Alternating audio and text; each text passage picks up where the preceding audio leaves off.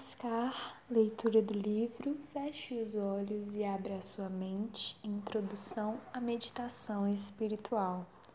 Dada na Banilananda, editora Ananda Marga. Subtítulo: Ame e sirva a todos. Este é, na realidade, o slogan do Hard Rock Café uma empresa essencialmente comercial, tanto quanto eu sei. A primeira vez que vi o slogan num enorme letreiro de neon, não pude deixar de notar um tom de ironia. Servir o quê? Pensei. Pizza e batatas fritas? Negócio não é serviço. Serviço significa dar sem esperar nada em troca. O termo indústria de serviços parece-me errado. Abre aspas, faça algo por alguém diariamente sem esperar por recompensa. Albert Schweitzer A maioria das pessoas sente o desejo e a necessidade de ajudar os outros de alguma maneira. Normalmente, exprimimos isso para com nossos entes queridos, nossa família, nossos amigos, nossos bichinhos de estimação. No entanto, pertencemos verdadeiramente a uma família universal Todos os seres vivos da Terra são filhos de uma mesma consciência suprema. Somos todos um, estamos todos conectados. Se os outros estão aflitos, o alerta da consciência espiritual se acende para que possamos ajudá-los. O serviço toma variadas formas não somente a doação a instituições de caridade ou comunidade vizinhas. Se realmente queremos ajudar alguém, temos de descobrir as suas reais necessidades e tentar satisfazê-las. De nada serve ajudar a uma senhora idosa a atravessar a rua se ela não o quiser. De nada serve convencer as pessoas a praticar meditação quando elas nem sequer têm o que comer. Houve muitas discussões nos últimos anos em relação à eficácia do trabalho social nos países em desenvolvimento. Os esforços iniciais foram prejudicados por uma espécie de atitude paternalista pós-colonial. Uma compreensão errônea das realidades locais resultou numa série de fracassos dispendiosos e na criação de dependência duradoura. Tratores generosamente doados e agricultores estão parados por falta de peças de reposição e de conhecimentos de mecânica. O cultivo orgânico do solo, feito durante séculos, foi substituído pelo uso de pesticidas e fertilizantes químicos por serem mais lucrativos. Disputas, guerras e invejas entre diferentes culturas foram fomentadas acidentalmente pela falta de sensibilidade e informação.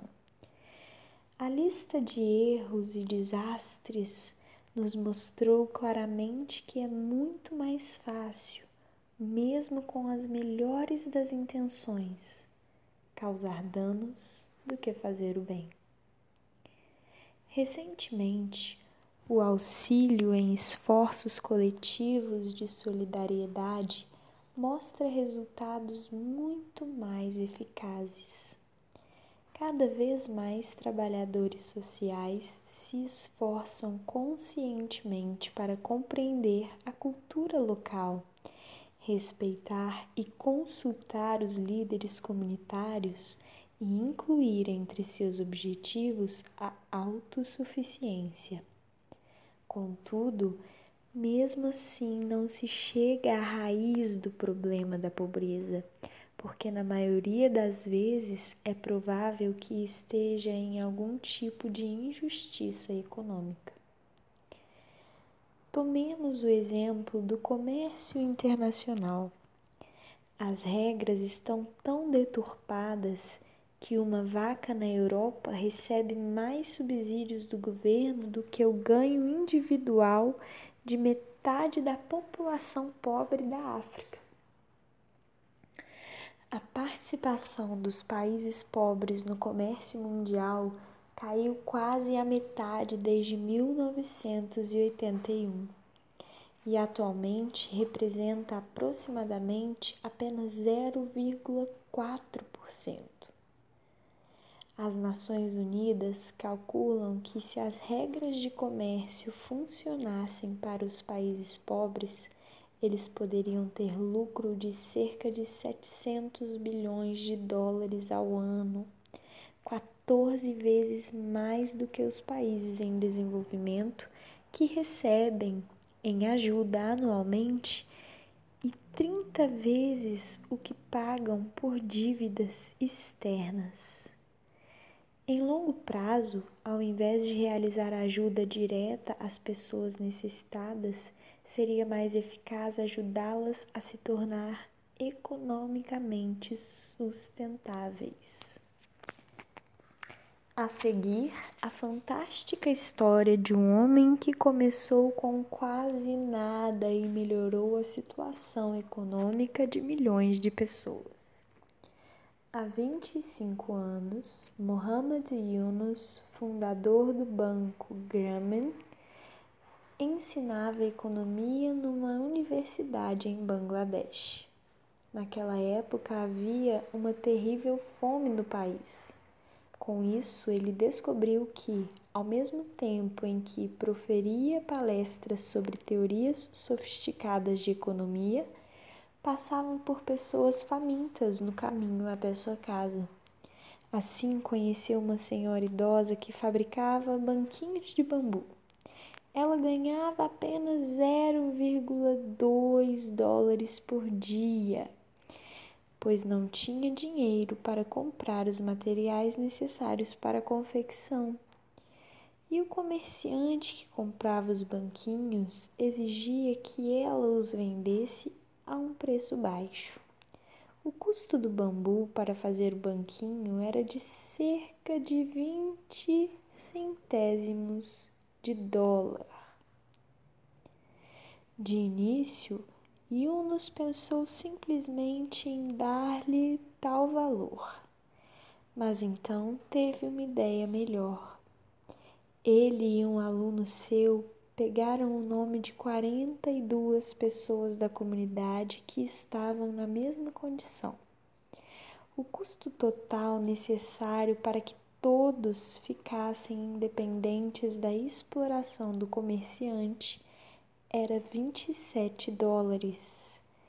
Então, Yunus deu-lhes esse dinheiro como empréstimo e disse-lhes que poderiam pagar somente quando pudessem. Quando entrou em contato com um, os bancos locais, pedindo ajuda para expandir o projeto, todos se recusaram, argumentando que aquelas pobres pessoas não tinham crédito e que não tinham como pagar o empréstimo. Incrivelmente, todos pagaram e assim ele expandiu o projeto para mais e mais comunidades carentes. Após recusas constantes de ajudas do banco, Yunus começou seu próprio banco de microcréditos com a ajuda do governo. Atualmente, o Banco Grameen trabalha em mais de 46 mil aldeias de Bangladesh já emprestaram mais de 4,6 bilhões de dólares, no valor médio de 200 dólares. A taxa de adimplência é maior que a dos bancos comerciais. Mohamed Yunus, um teórico de economia por profissão, não iniciou esse maravilhoso projeto como um plano de ação cuidadosamente elaborado. Limitou-se a ver uma necessidade e optou por agir de forma prática. Abre aspas, faça todo o bem que puder, de todas as formas que puder, a todas as pessoas que puder, por todo o tempo que puder. Fecha aspas, John Wesley. Próxima leitura, subtítulo Como Salvar o Universo. Obrigada.